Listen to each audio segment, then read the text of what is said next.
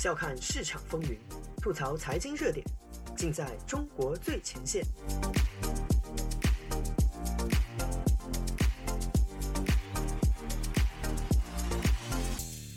欢迎收听自由亚洲电台，这里是中国最前线，我是主持人子昭。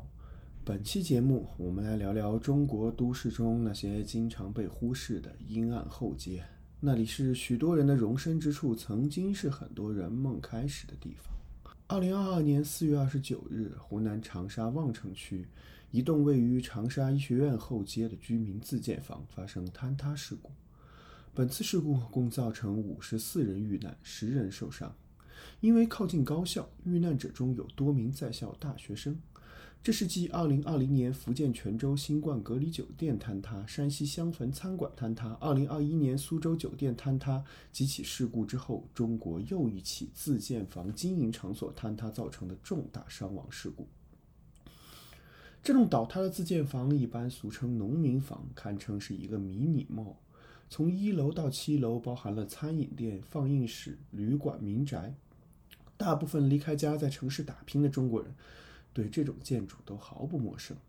他们身处城市，却是农村土地的性质，在中国都市光鲜亮丽的天际线后方默默野蛮生长。这种建筑组成的片区有一个统一的称呼——城中村。在某些地区，这种看起来不怎么漂亮的建筑群成为城市的主要组成部分。虽然街道狭窄、光线阴暗、内部格局有如迷宫，但却五脏俱全，生活便利。对于那些在城市打拼的低收入者、没有收入的学生、刚刚步入社会的小白领来说，低廉的房租能让他们在高消费的大都市立足。很多年前，我自己也曾经在这样的地方住过。那是深圳二线关附近的一个城中村，只需要十分钟地铁便可以到达未来世界一般的福田中心区，却只需要市区三分之一不到的价钱就可以拥有一个自己的套间。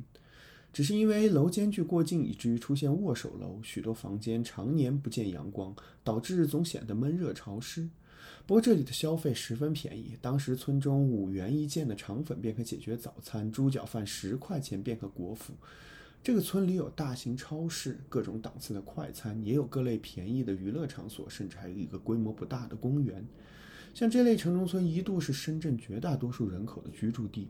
其实这种城中村里的人口和建筑密度确实是不太符合卫生和安全的要求，大小火警时有发生。即使在摄像头密布的习时代，这里也是鱼龙混杂的治安黑点。几年后，我搬离了那里，像许多来深圳打拼、小有成就的人一样，住进了有物业的正规小区。新的住处离我当初落脚的那个村子并不远，可以每天俯瞰我在深圳的第一个家。从这个角度看过去，那个村子就像是光彩夺目的高楼中间一块灰暗的小伤疤。直到二零一八年，这里终于拉起了动迁的横幅，整个村子被推平，即将建起一个新商业中心。而居于此的数万打工人不得不迁往远离市中心的地方，一般是另一个还没有动迁的村子。相比十年前，如今城中村里的年轻人想要靠自己闯出一片天的希望越来越小。除了金融、IT 等有数的几个行业里的部分专业人员，深圳一般企业员工的工资也就在万元左右。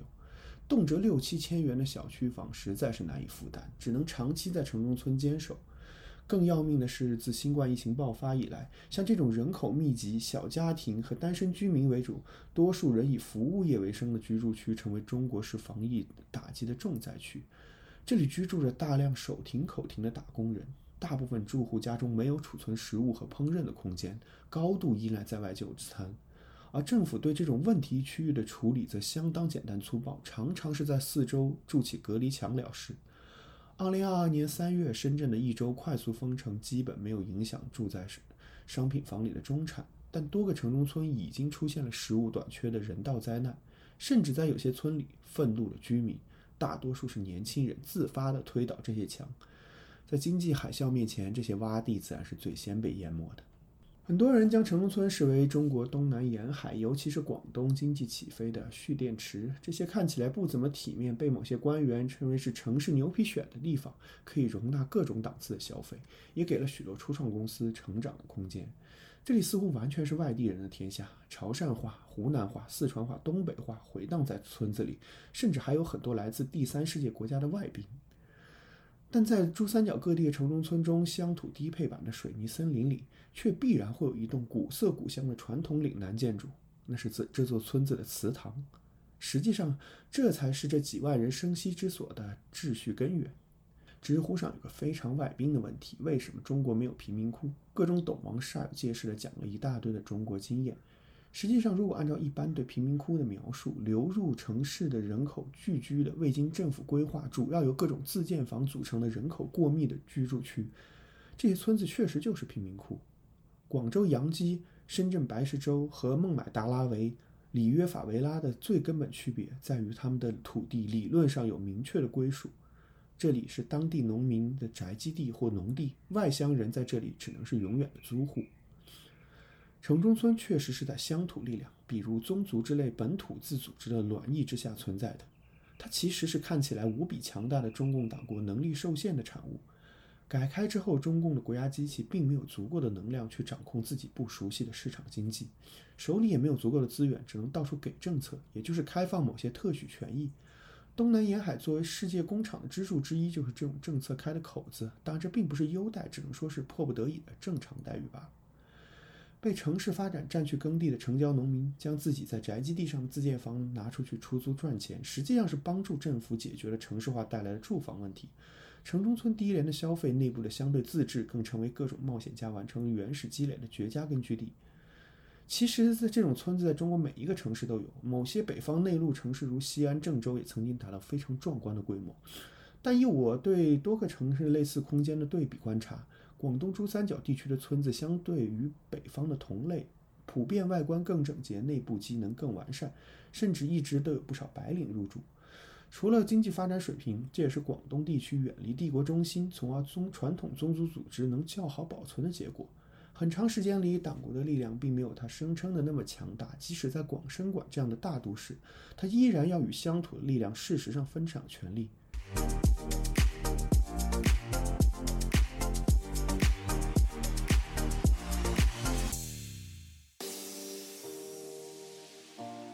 用财经视角剖析热点中的深层逻辑，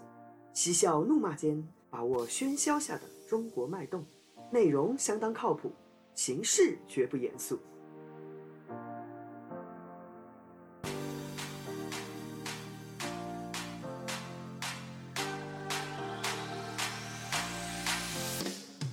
土地是红色中华帝国最重要的财富命脉，其地位可以类比古代王朝的盐。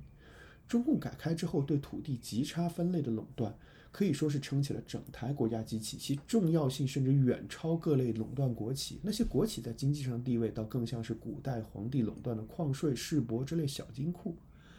中国有点知识的人都知道，你买的五万一平的房子里头，至少三万六是政府收走的土地出让金。因此，土地的私有确权和自由买卖被中国政府看成是动摇国本的事情，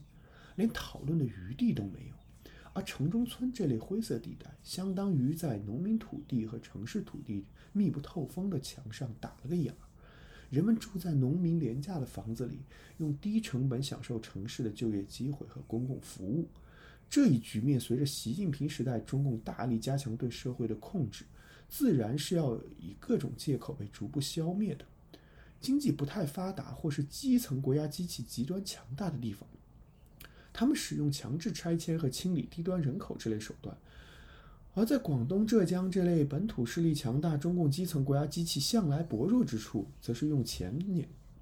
砸出了旧改。这曾经一度成为一场财富盛宴。